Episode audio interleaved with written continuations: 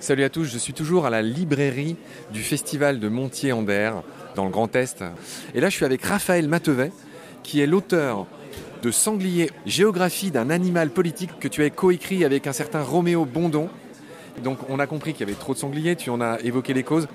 Donc en devenant nuisible dans beaucoup d'endroits, bah, les gens le déconsidèrent et puis surtout on garde le rapport au, au, sanglier. Il est essentiellement structuré désormais par le rapport à la chasse. Le fait que la chasse se soit appropriée l'animal, c'est ce qu'on dit avec Roméo dans l'ouvrage. On parle de synégétisation, c'est-à-dire qu'on tout ce qui est synégétique, c'est tout ce qui est relatif à la chasse. C'est-à-dire qu'on a fini par sélectionner, élever, contrôler, chasser, favoriser, éviter, etc. Et donc on a transformé le sanglier non pas en espèce sauvage, mais en espèce synégétisée, c'est-à-dire en espèce dédiée à la chasse, espèce gibier par excellence, euh, dont la viande est bonne à, manger, mais il a perdu son statut euh, d'espèce sauvage à part entière, puisque quand on parle du sanglier, on ne sait plus dans quelle catégorie le mettre. Est-ce qu'il est vraiment sauvage, vu qu'il est en partie nourri, qu'il a été hybridé? Et donc souvent, euh, il y a des anthropologues qui, parlent à son sujet d'espèces plus tout à fait sauvages, mais on ne sait plus comment le qualifier, et donc ça nous perd.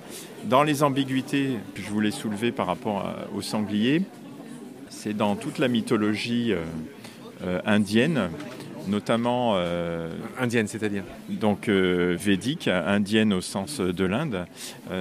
là, on a le, sanglier, il a une place particulière parce que c'est un des multiples avatars de, de Vishnu. Et à ce titre-là, le sanglier il peut autant détruire les, habitats, les milieux, poser des problèmes aux hommes, que être celui qui va euh, sortir la terre euh, des eaux premières et donc euh, créer la vie aux côtés de Vishnu.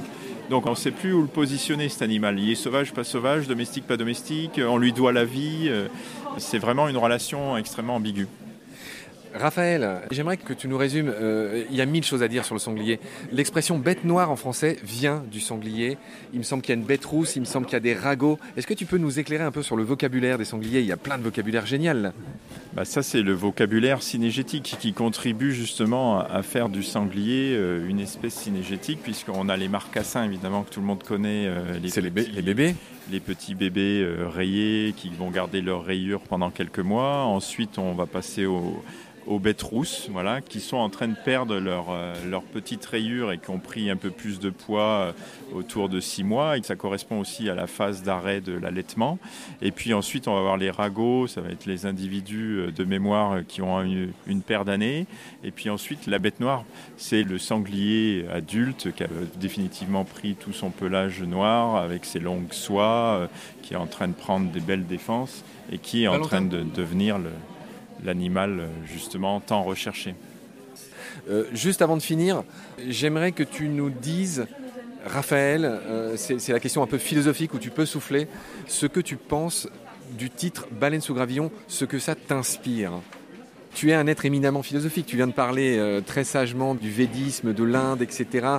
On a fait un voyage dans l'histoire avec toi. Que t'inspire Baleine sous gravillon? Qu'est-ce que ça pourrait m'inspirer? C'est que c'est une invitation à, avoir une approche un peu euh, de relier euh, le grand et le petit, euh, de, peut-être changer de posture, c'est-à-dire que généralement quand on pense grand et petit, on se situe plutôt dans le monde biophysique ou géologique, on essaye de réfléchir à l'échelle de, la planète. Là, on inverse un petit peu la, situation, donc ça me fait penser à ça, c'est que ça, peut être un, un, point de vue pour revisiter euh, nos rapports à, la biodiversité et euh, à la planète. Très bien Raphaël, je vais te rendre euh, à tous ces gens qui s'arrachent ton livre pour que tu leur dédicaces. Merci beaucoup de nous avoir dit un mot et prends soin de toi. Salut. Bah, merci à vous pour l'invitation et merci pour votre bonne humeur et enthousiasme. Merci Raph, salut.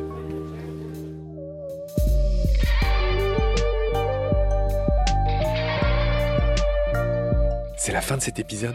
Merci de l'avoir suivi. Pour continuer, nous avons besoin de votre soutien. Et vous pouvez nous aider simplement, en quelques clics et gratuitement. Il suffit par exemple d'utiliser le moteur de recherche solidaire Lilo.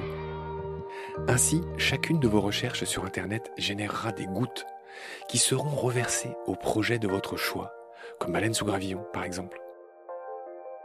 Vous pouvez par ailleurs vous abonner à nos podcasts comme d'habitude, partager les liens, devenir adhérent de l'association BSG ou encore faire un don sur Helloasso ou sur Tipeee.